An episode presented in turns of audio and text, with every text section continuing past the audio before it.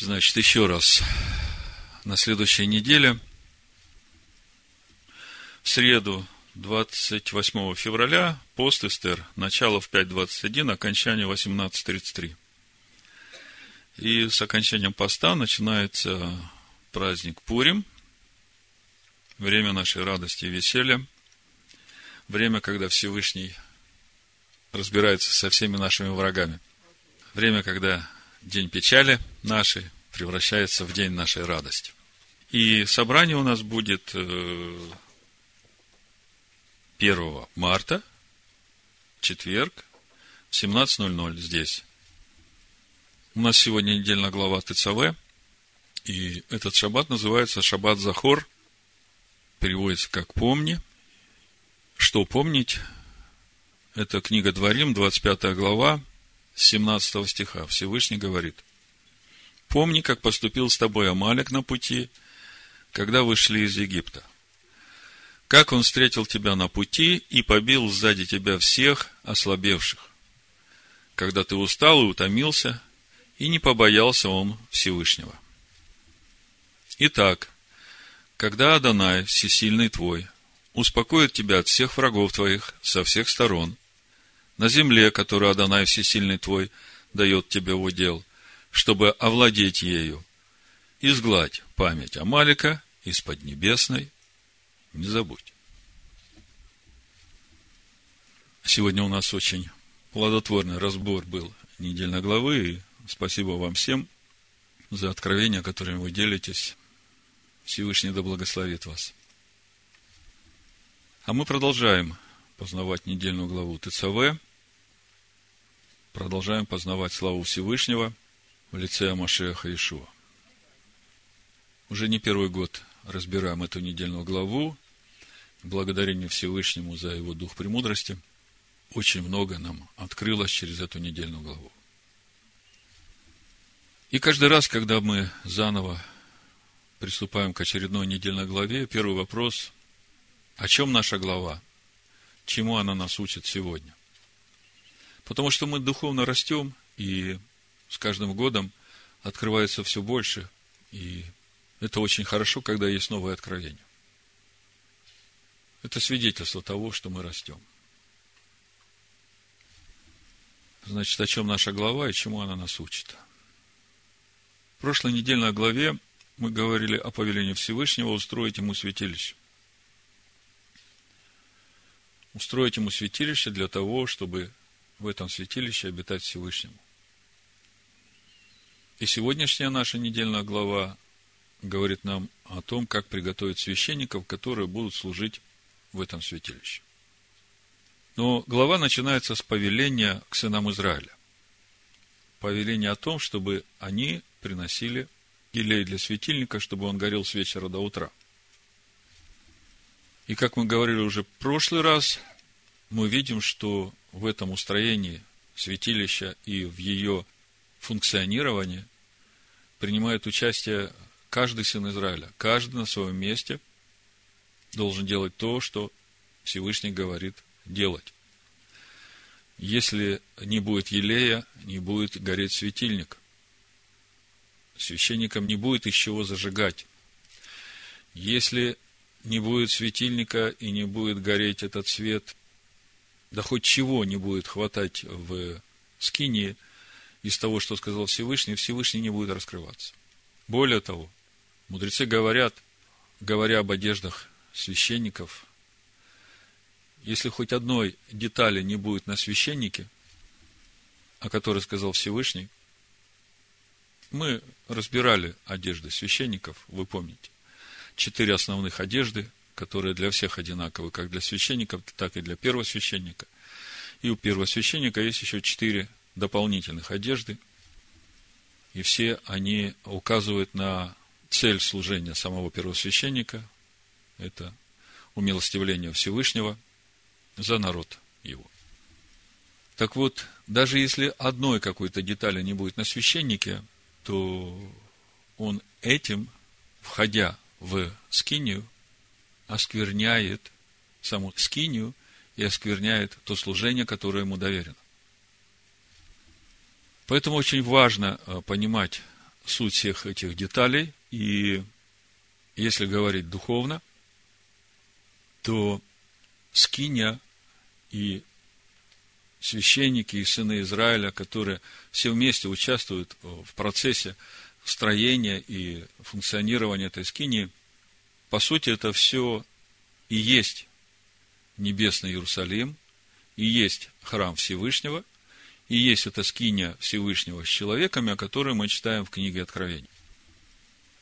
То есть, по большому, когда мы говорим о скинии, со всем, что там есть, мы говорим о народе Всевышнего, как в общем, так и о каждом в отдельности, потому что, в принципе, в устроении общей скинии и в устроении каждого из нас в скинию алгоритм один и тот же. Как это все работает. И для того, чтобы устроять вот эту небесную скинию, Всевышний избирает себе служителей, которым дает свои дары, чтобы они служили Всевышнему и помогали сынам Израиля расти духовно. Духовно расти в полноту возраста Машеха. И все вместе это устремлено к достижению одной цели – построению храма, построению скини для Всевышнего, чтобы Всевышний мог обитать в этом мире, в мире нижних, а по сути речь идет о сотворении человека по образу и подобию своему человеку, в котором уже обитель Всевышнего, и Всевышний обитает в мире нижних в этом человеке. И как мы видим, во всем этом принимают участие все, и сыны Израиля, и те, которых Всевышний избрал для служения в Скинии. И все направлено на одну цель, достижение одной цели, чтобы Всевышний присутствовал в этой Скинии. И мы уже говорили, для того, чтобы Всевышний присутствовал в этой скине, должна быть святость. Святость в народе, святость в священниках, святость в том месте, где раскрывается Всевышний. А святость, она достигается исполнением Его Слова, причем исполнение всем сердцем, с любовью к Нему. Вот там будет святость. И поэтому наша глава начинается с повеления, это Шмот, 27 глава, 20 стих, вели сынам Израилевым, чтобы они приносили тебе елей чистый, выбитый из маслин для освящения, чтобы горел светильник во всякое время. В скине собрания, вне завесы, которая перед ковчегом откровения, будет зажигать его Аарон и сыновья его от вечера до утра пред лицом Аданая. Это устав вечный для поколений их от сынов Израилевых. Ну, первый момент, э, значит, повели сынам Израилевым, чтобы они приносили тебе чистый елей. Вопрос. А где сынам Израиля взять чистый елей? И мы об этом уже говорили в предыдущие разборы. Есть две маслины. И, как сказала сестра Рита, особенность этих маслин в том, что они корнями в небесах, а ветвями растут в этот мир. И эти две маслины, как написано у пророка Захарии в 4 главе, они источают из себя золото. И это золото собирается в чашу, которая над этим светильником Всевышнего, у которого семь светильников. И по сути это внутренняя скиния каждого человека. И каждый из нас – это чаша, которая с этих двух маслин собирает золото. И вот, э, вот это золото, которое в этой чаше, которое над семисвечником, из этой чаши выходит семь трубочек, по которым уже течет елей в эти семь светильников. Золото становится источником вот этого елея, которым горят светильники.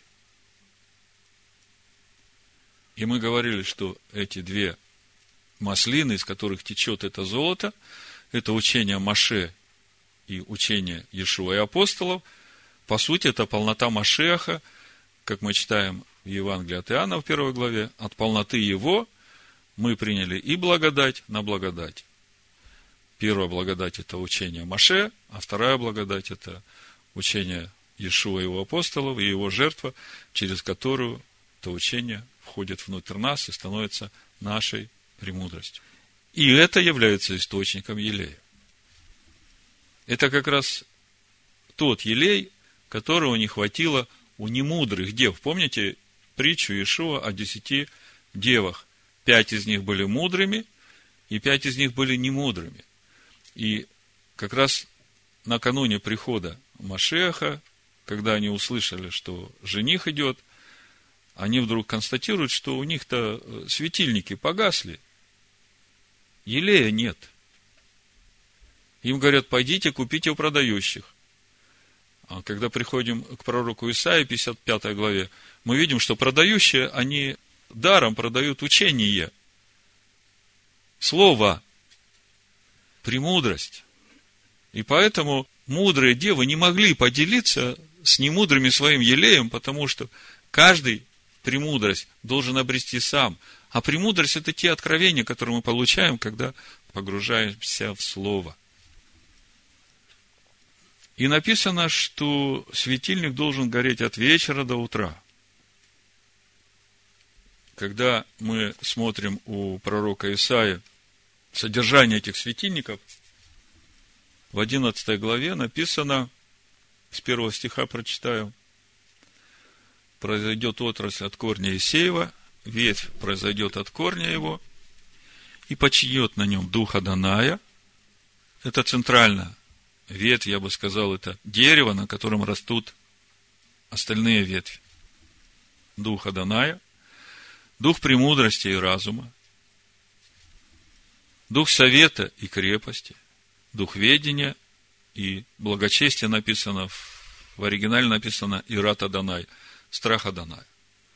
Вот все эти семь светильников должны гореть вот тем елеем, который приносят сыны Израиля. И когда мы говорим о каждом отдельно, то значит, э, как написано в притчах, светильник Аданая – дух человека, то наш дух должен гореть всеми этими семью лампадами, духом Аданая, любовью Всевышнего, премудростью, разумом, советом, крепостью, ведением и страхом Адоная.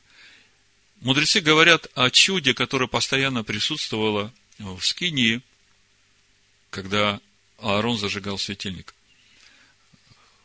Ну, для того, чтобы э, вот эта лампада в миноре горела всю ночь, количество елея написано было э, примерно один стакан. Вот чтобы светильник там прогорел всю ночь. И Аарон утром приходил и чистил эти светильники, заполнял их и зажигал уже вечером заново. Но чудо было в том, что один из светильников никогда не гас.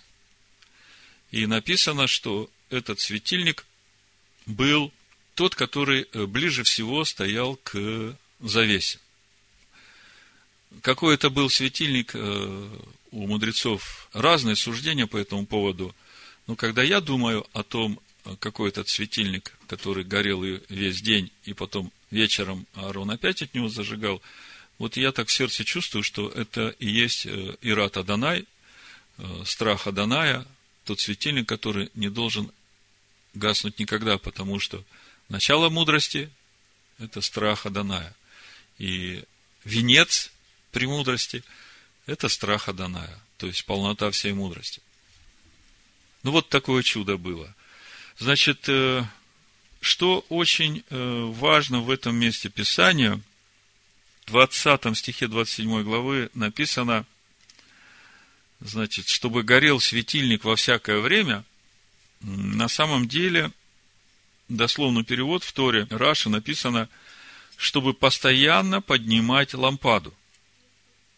То есть, э, не чтобы горел светильник во всякое время, а речь идет о том, чтобы Аарон и сыновья его, зажигая этот светильник, зажигали его до тех пор, пока он не начнет гореть самостоятельно. И когда мы говорим духовно, то это уже выглядит очень понятно. Для того, чтобы в каждом из нас горели все светильники, вот тот, кого Всевышний поставил ответственным за то, чтобы возжигать эти светильники, он должен это делать до тех пор, пока все светильники в каждом духе будут гореть самостоятельно. Это важный момент. Мы сегодня об этом будем говорить. Это главная тема нашего разговора. И вот когда мы в четверг разбирали, сестра Надежда сказала в притчах 21.30 написано, нет премудрости, и нет разума, и нет совета, вопреки Адонаю. То есть, для того, чтобы эти светильники горели, дух премудрости, дух разума, дух совета, дух крепости, дух ведения, благочестия, человек должен в своем духе не противиться тому, что говорит Адонай, благоговение и принимать все, что он говорит. Вот это первая предпосылка к тому, чтобы светильники начинали гореть.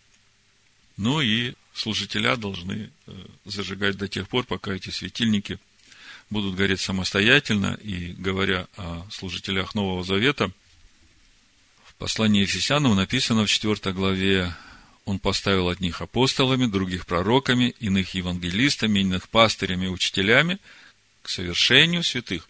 Вот процесс совершения святых – это и есть путь их достижения в полноту возраста Машеха.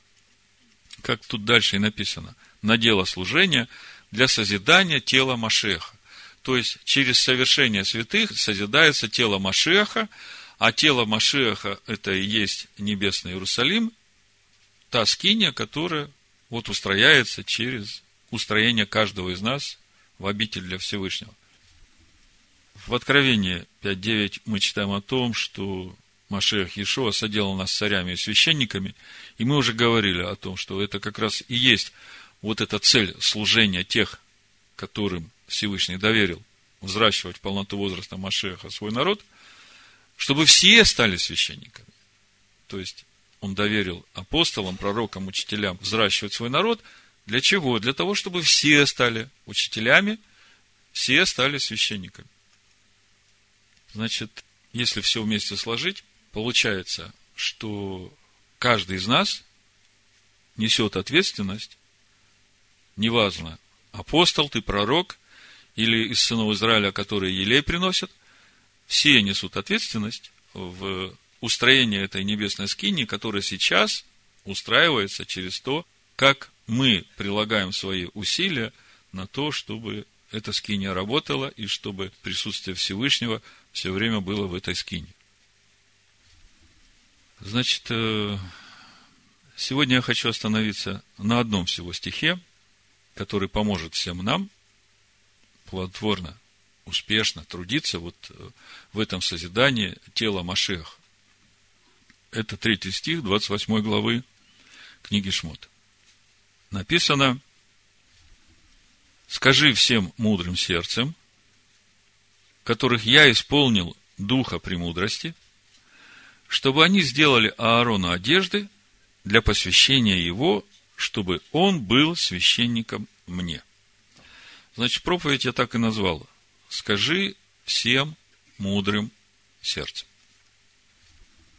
Значит, э, когда мы, новозаветные верующие, читаем вот э, это повеление и сам вот этот процесс изготовления одежд для первого священника, то как бы первый такой вопрос, да вообще кто мы такие, что мы можем еще что-то приготовить для нашего первосвященника, который уже восел одесную Всевышнего, он само совершенство, ну, какие там еще одежды ему нужно приготовить?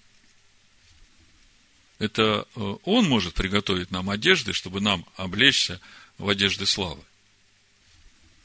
Но поскольку мы знаем, что Тора – это замысел Всевышнего, как Всевышний будет устроять вот эту небесную скинию, и каждого из нас то тогда не следует так как бы поверхностно относиться к тому, что говорят Писания о приготовлении одежд для первосвященника. То есть вопрос, как мы можем приготовить одежды для первосвященника, ну, те, которые мудрые сердцем, как они могут приготовить одежды для первосвященника – если говорить о нашем Машехе, Иешуа, нашем первосвященнике, который уже одесную Бога, казалось бы, мы уже ничего не можем там приготовить. Он может нам приготовить эти одежды. Но по сути мы только что говорили, что вот этот храм, небесная скиня, это тело Машеха.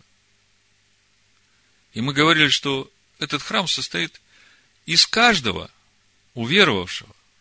И получается, что то, насколько каждый уверовавший облечется в славу Всевышнего, вот эти одежды благолепия, настолько будет приготовлена одежда для нашего первосвященника, потому что мы же тело его, там в небесной скине.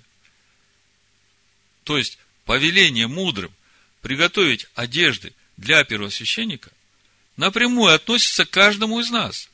Потому что, как мы читаем в Матвея 18, 18, написано, истинно говорю вам, что вы свяжете на земле, то будет связано на небе. Так вот, читая нашу недельную главу, мы видим, как приготавливаются эти одежды. И одежды первосвященника, мы уже говорили, четыре из них такие же, как и у всех священников, и они все указывают на праведность и святость, и в мыслях, и в сердцах, и в поступках. А вот одежды первосвященника, их четыре, эфот, расшитый четырьмя видами нитей, к которым прикрепляется наперстник судный, на котором 12 драгоценных камней, и на этих камнях выгравировано, как на печати, имена 12 сыновей Якова, 12 колен Израиля. Эти же самые имена на двух драгоценных камнях, которые на шнурах от Эфода вставляются, тоже там написаны 12 имен сыновей Израиля. В этот нагрудник вкладывается пергамент с 72 буквами имени Всевышнего, и через это этот наперстник судный начинает давать ответы на все вопросы, которые есть у сынов Израиля.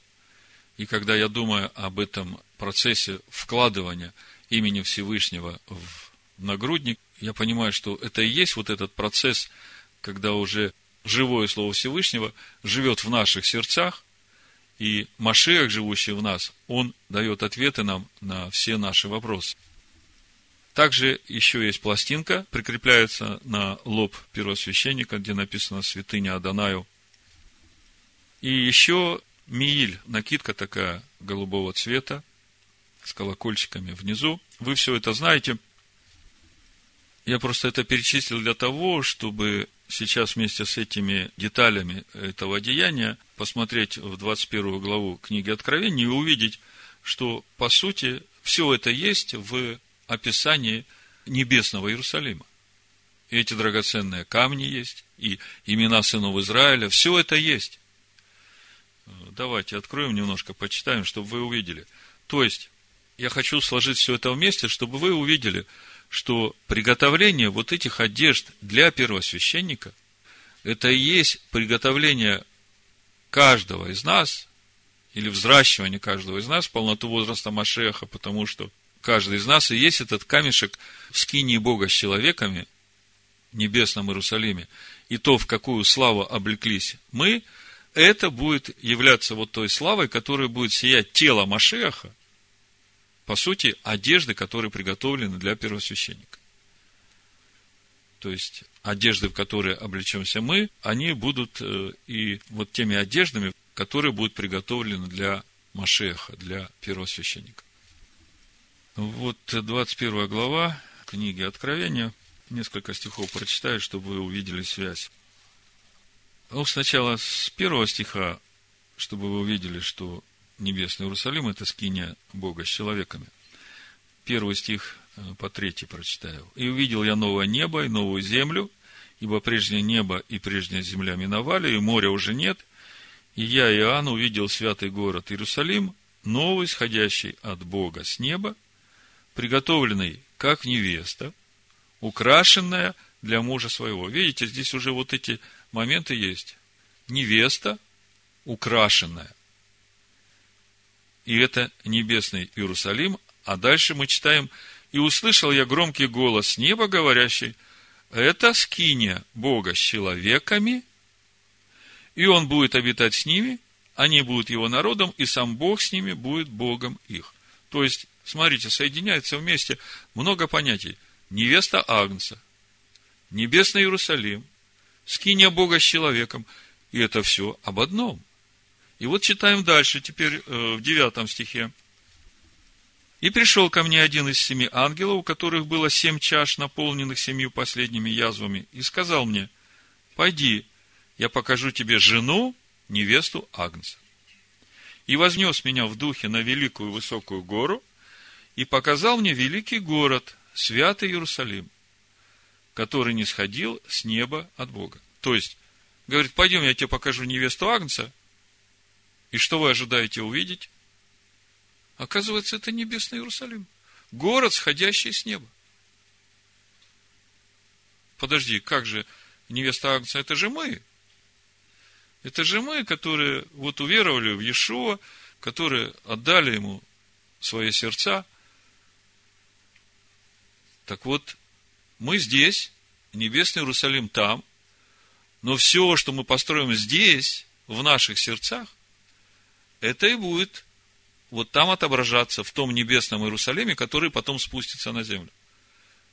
Как э, мы читали только что в Матвея 18.18. 18. Истинно говорю вам, что свяжете на земле, то будет связано на небе. Что разрешите на земле, то будет разрешено на небе. Так вот, невеста Агнца. Великий город, святый Иерусалим, который не сходил с неба от Бога. Он имеет славу Божию, Светило его подобно драгоценнейшему камню, как бы камню яспису кристалловидному. Он имеет большую и высокую стену, имеет двенадцать ворот, и на них двенадцать ангелов. На воротах написаны имена двенадцати колен сынов Израилевых. С востока трое ворот, с севера трое ворот, с юга трое ворот и с запада трое ворот. Стена города имеет 12 оснований, и на них имена 12 апостолов Агнца. Говоривший со мной имел золотую трость для измерения города, и ворот его, и стены его. Город расположен четырехугольником, длина его такая, как и широта, и измерил он город тростью на 12 тысяч стадий, длина и широта и высота его равны. И стену его измерил 144 локтя, мерою человеческую, какова мера и ангела. Стена его построена из ясписа, а город был чистое золото, подобен чистому стеклу.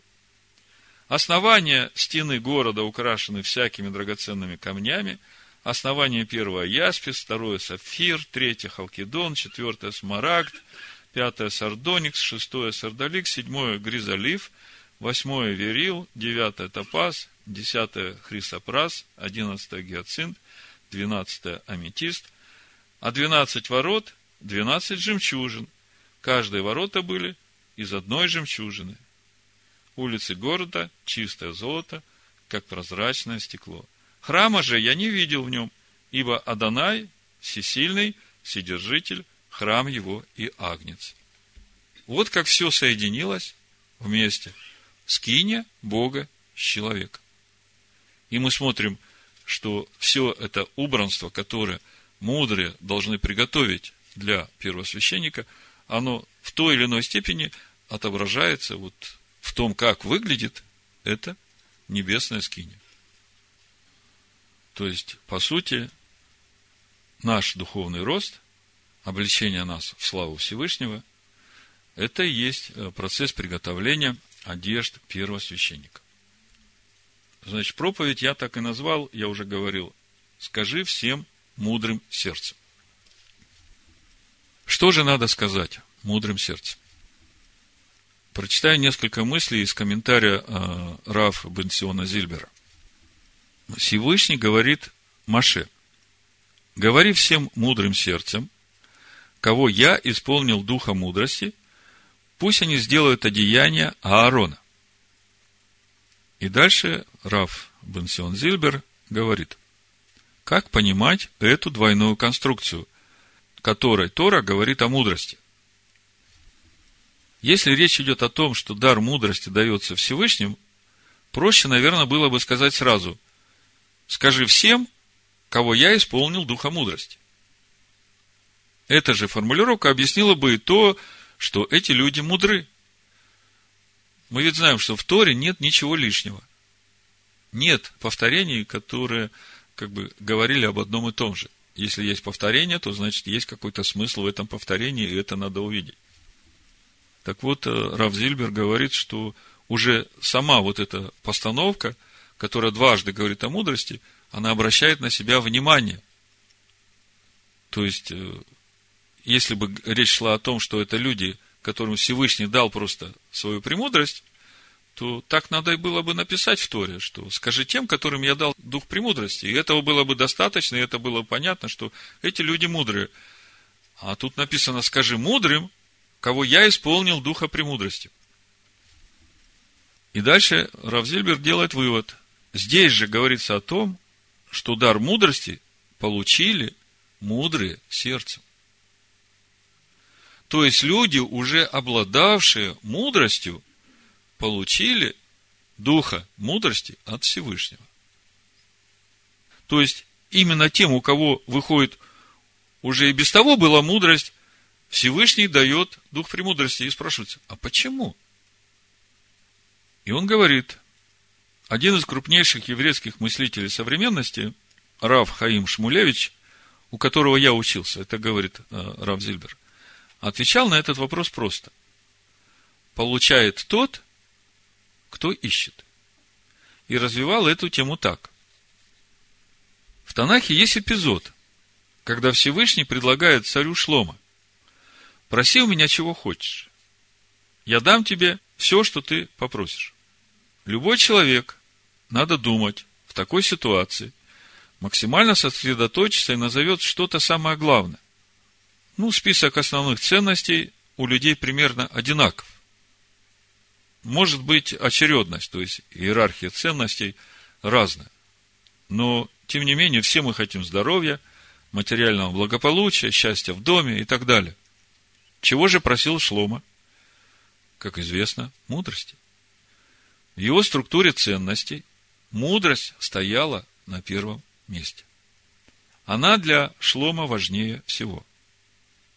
И тогда в Гивоне Всесильный сказал Шлома, за то, что ты не просил ни богатства, ни долголетия, а просил мудрости, понимания вещей, я дам тебе и то, и другое, и третье.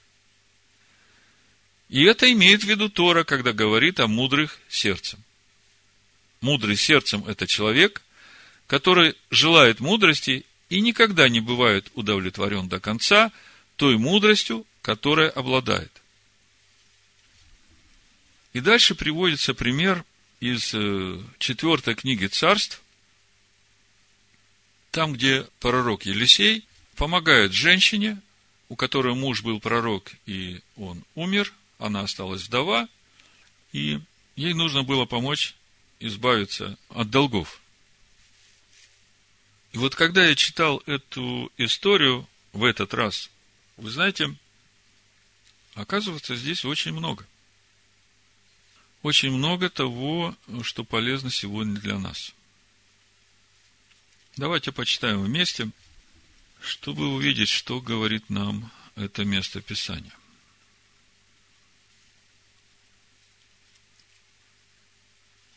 Почему я сегодня говорю на эту тему? Сегодня у многих выходящих из Вавилонской блудницы, людей мудрых, потому что уже то, что им раскрылся тот обман, которым обманули немудрых, уже говорит о том, что они мудрые. Для них встает вопрос, а надо ли мне снова собираться в какую-то группу? Я так устал от этих разочарований в людях. Мне и так хорошо, у меня вот есть проповеди общины Байт-Шалом – благодарение Всевышнему и жизнь моя стала устраиваться. Приоритеты определились, и стабильность какая-то приходит. Возникает такой вопрос, правда? Так вот, именно поэтому я сегодня об этом и говорю. Давайте почитаем, что же здесь происходит. Четвертое царство, четвертая глава, с первого стиха. Одна из жен сынов пророческих, Сразу хочу обратить внимание. Жена пророка. А жена всегда отображает славу мужа. То есть те откровения, которые были у пророка, есть и у жены. И мы в Новом Завете читаем о том, что женщины не имеют права учить. Не имеют права учить чему-то новому. Но, как правило, жена в доме всегда учит детей именно тому, чему она учится у своего мужа. Это просто мысль, как бы, чтобы она была у вас. Значит, одна из жен сынов пророческих с воплем говорила Елисею. Раб твой, мой муж умер. А ты знаешь, что раб твой боялся Господа. Подчеркни, боялся Господа, это важно. Теперь пришел взаимодавец взять обоих детей моих в рабы себе. И сказал ей Елисей, что мне сделать для тебя? Скажи мне, что есть у тебя дома? Она сказала, нет у рабы твоей ничего в доме, кроме сосуда с елеем. О чем это говорит? Ничего в доме нет? Раб твой, мой муж, боялся Господа. И вот остался только елей, один сосуд с елеем. Откуда берется елей? От премудрости. А начало премудрости – страх Аданая. И сказал он ей, пойди, попроси себе сосудов на стороне. У всех соседей твоих. Сосудов порожних набери немало. Послушайте, о каких сосудах идет речь? Набери сосудов немало. Где взять сосуды? У соседей. Что есть эти сосуды? Ну ладно, пока я не буду раскрывать дальше, вы догадываетесь. И пойди, запри дверь за собою и за сыновьями твоими, и наливай во все эти сосуды, полные отставляй. И пошла от него, и заперла дверь за собой и за сыновьями своими. Они подавали ей, она наливала. Когда наполнены были сосуды, она сказала сыну своему, подай мне еще сосуд. Он сказал ей, нет более сосудов. Остановилось масло. Слушайте, здесь весь рецепт делания учеников. Здесь весь принцип исполнения заповеди великого поручения Машеха Ишуа. Значит, э, где же взять эти сосуды, чтобы они не были дырявыми? Понимаете, можно у соседей набрать и дырявых сосудов, и ты будешь лить и лить, и э, все без толку. Исайя, 8 глава, 20 стих, говорит о том, что только те, которые благоговеют перед Торой, перед законами Всевышнего, у которых есть страх перед Всевышним, вот это хорошие сосуды. Вот туда наливать надо.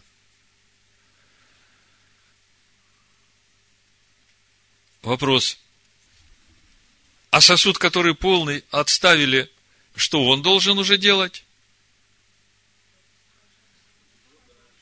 Он как раз этот один сосуд с елеем, который должен идти дальше, собирать сосуды и опять наливать.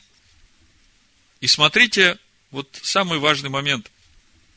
Мы видим, что Соломон был человек мудрый, и когда Всевышний сказал, проси, чего тебе дать, он просил только мудрость. Потому что мудрость – это самое чистое золото, самая большая драгоценность. Все остальное она может устроить. И там в этих размышлениях Рава Зильбера есть такой момент, у одного из раввинов спрашивают, а как нам вот получить вот этот дух премудрости от Всевышнего?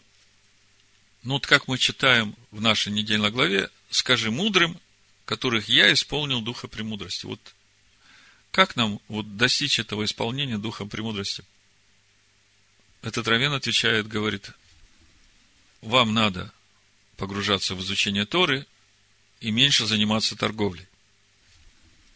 Те отвечают ему, пробовали, не помогает. Тогда он говорит, тогда надо молиться еще Всевышнему, чтобы он дал премудрость.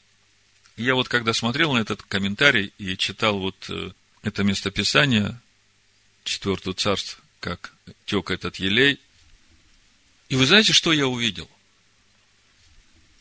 Вот пока у тебя будут пустые сосуды, через тебя будет течь этот елей.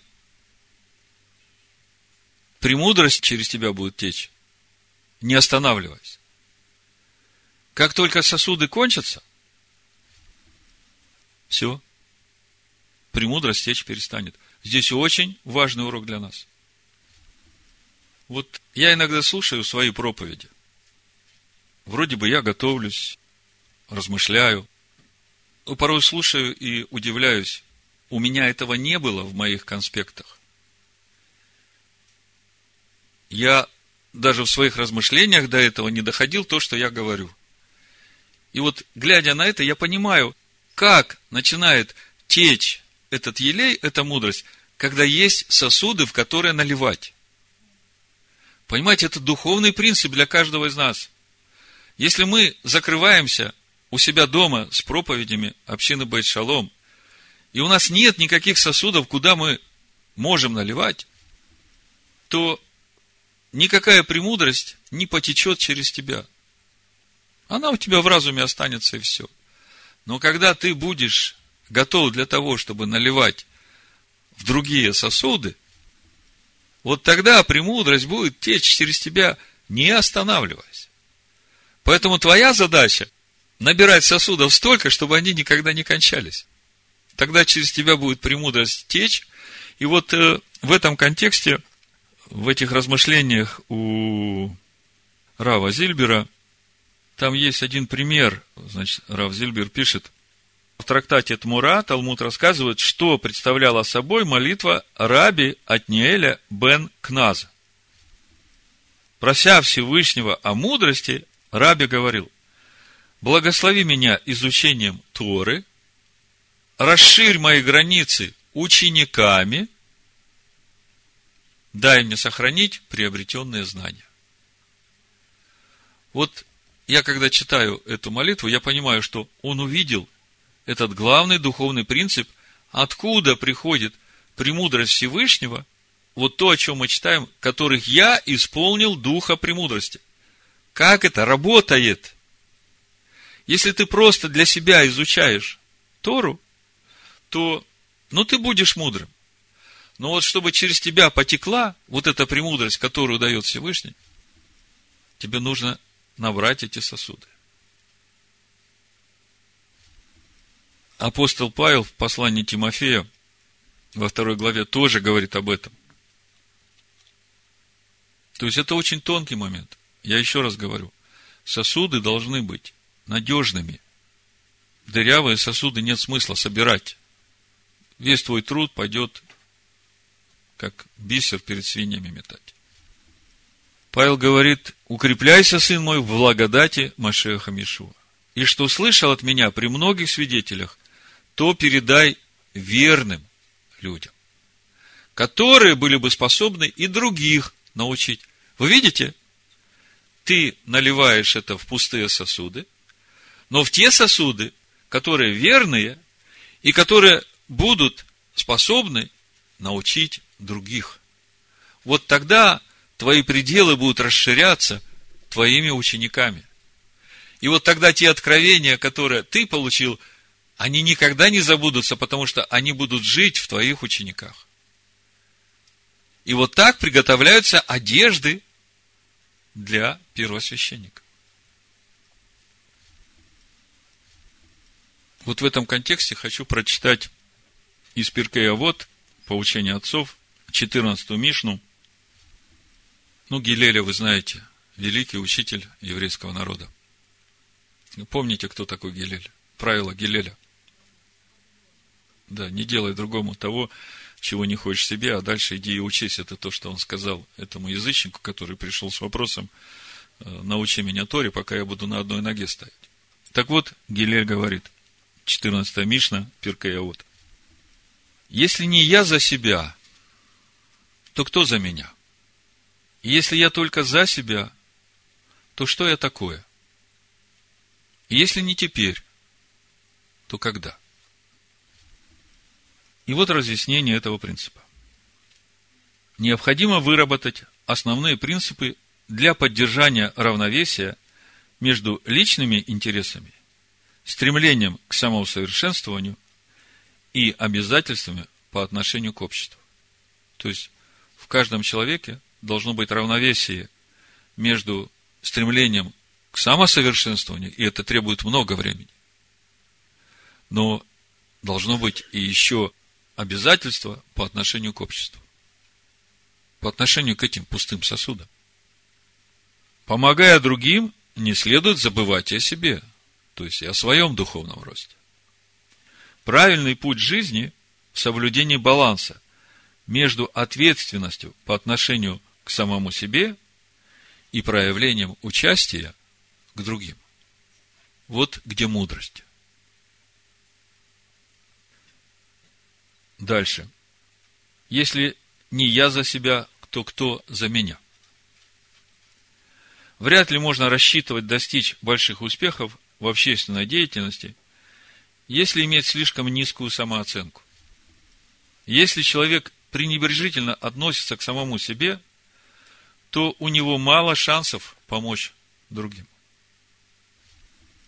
Как невежественный человек не способен обучать других, а ограниченный просвещать, так и сомневающийся не может быть лидером для других. Тот, кто не за себя на вопрос «Кто за меня?», получит неутешительный ответ – никто. Такой человек ни для кого и никто не для него. Если не я за себя, то кто за меня? Но тут есть и другая, другая сторона медали. А в другом случае мы имеем дело с высокой самооценкой, основанной на стремлении к самосовершенствованию. В этом случае существует опасность развития эгоцентризма. То есть, а если я только для себя, если не я за себя, то кто за меня? Поэтому дальше э, Раби Гилель говорит, если я только за себя, то что я такое? Ответ может быть только одним. Такой человек ущербен в своей сущности. Он тоже неполноценен. То есть, когда он только для себя и за себя. Настоящий человек тяготеет к другим, осознавая важность взаимосвязи. Пребывание в изоляции мешает процессу человеческого развития. Интерес к окружающим проявляется по-разному в разные периоды жизни. То есть, э, это не так, что я вот сегодня вам отпроповедовал, и вы побежали сосуды собирать. Процесс. Процесс. Интерес к окружающим проявляется по-разному в разные периоды жизни. Наступает момент, когда человеку вдруг открывается собственная ущербность, порожденная уходом от проблем реальной жизни и слишком ограниченных устремлений – и возникает желание перестать уходить от ответственности. Быть полезным людям, принимать участие в коллективном создании.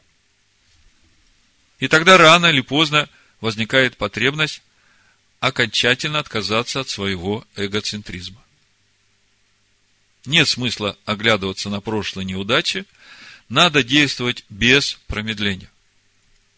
Возможные достижения – восстановит равновесие между ответственностью за самого себя и заботой о других. И последний принцип этого изречения – если не теперь, то когда? Возможно, никогда, поэтому надо начинать сейчас. Ну и в заключение прочитаю притчу Иешуа о талантах, которую в свете нашего разговора – думаю, будет услышано вами по-новому. Матвея, 25 глава, 14 стиха буду читать. Понимаете, принцип, он один и тот же. Вот в Матвея 13 главе, там, где была притча о сеятеле, мы совсем недавно ее разбирали, Там, когда приступили к нему ученики и начали спрашивать, для чего ты притчами говоришь, он сказал им ответ, для того, что вам дано знать тайны Царствия Небесного, а им не дано. Ибо кто имеет, тому дано будет и приумножится, а кто не имеет, у того отнимется и то, что имеет. И вот этот принцип, он как раз в основе того, о чем мы читаем в нашей недельной главе.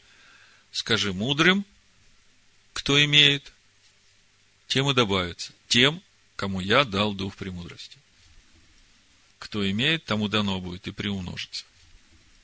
И вот этот же самый принцип мы здесь читаем в этой притче Иешуа о талантах. 14 стих, Матвея 25 глава. Ибо он поступит как человек, который, отправляясь в чужую страну, призвал рабов своих и поручил им имение свое.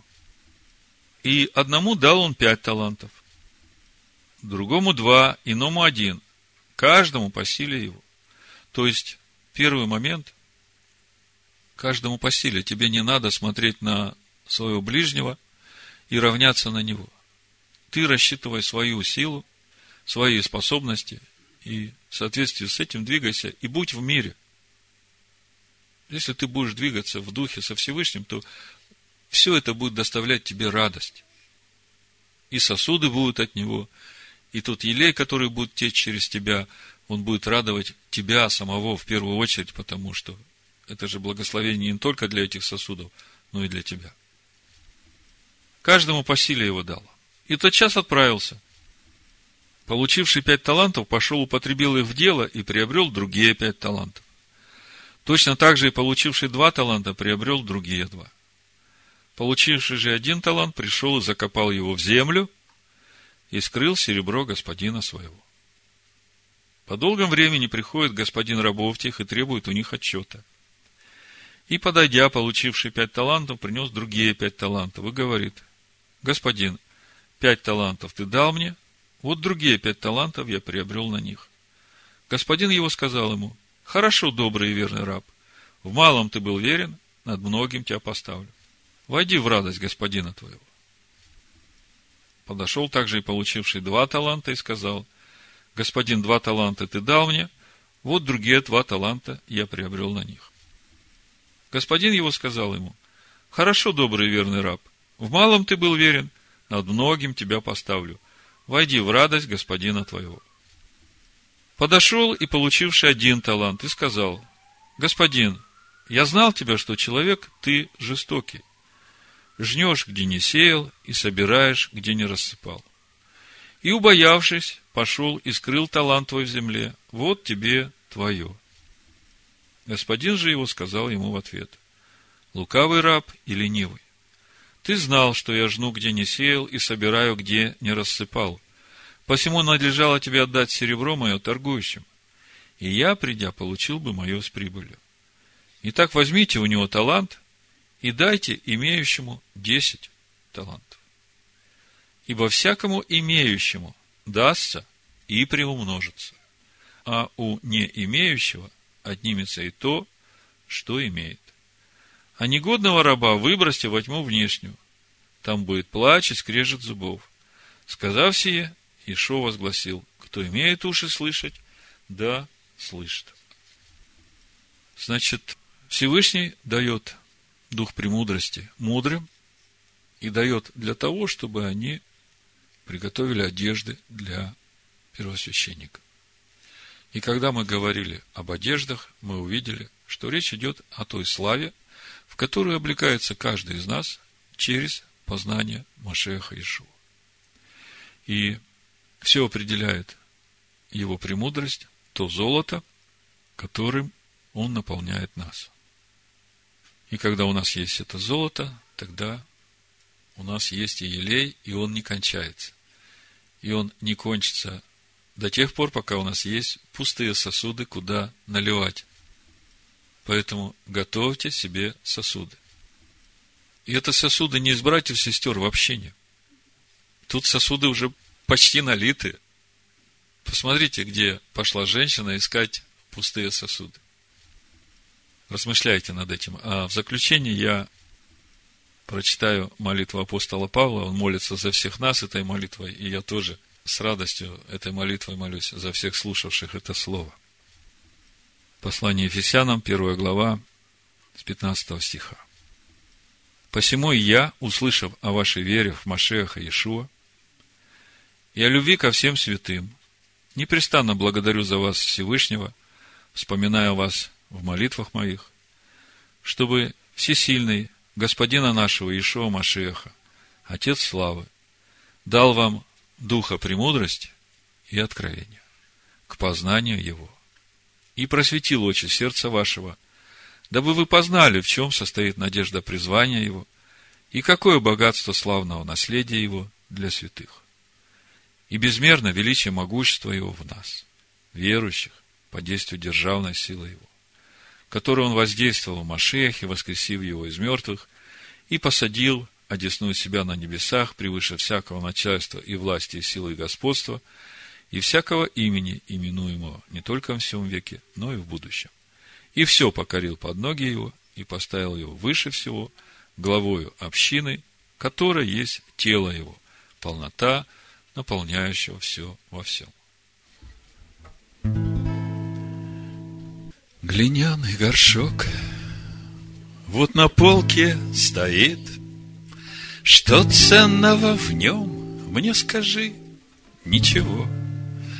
Елей драгоценный, до края налит, И стал он бесценным, и тем знаменит.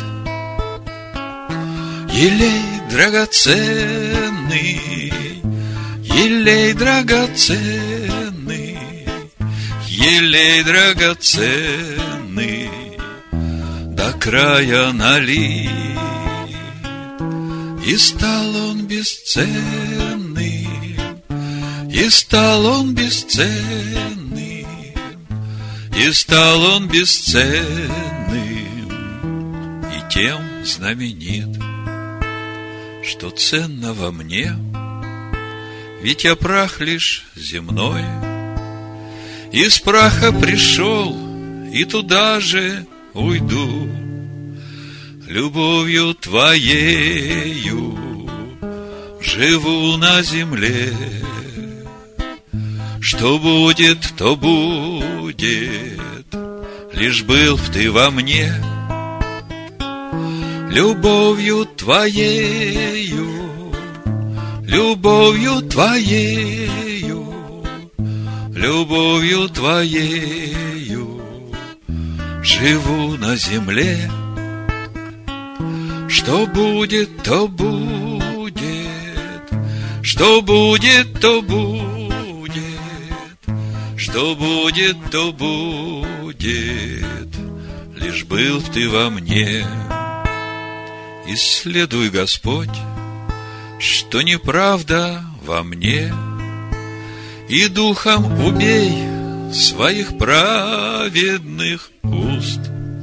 Блажен тот и счастлив, и непобедим, Кто в духе смирился пред Богом своим – Блажен тот и счастлив, блажен тот и счастлив, блажен тот и счастлив, и непобедим, кто в духе смирился, кто в духе смирился, кто в духе смирился пред Богом своим.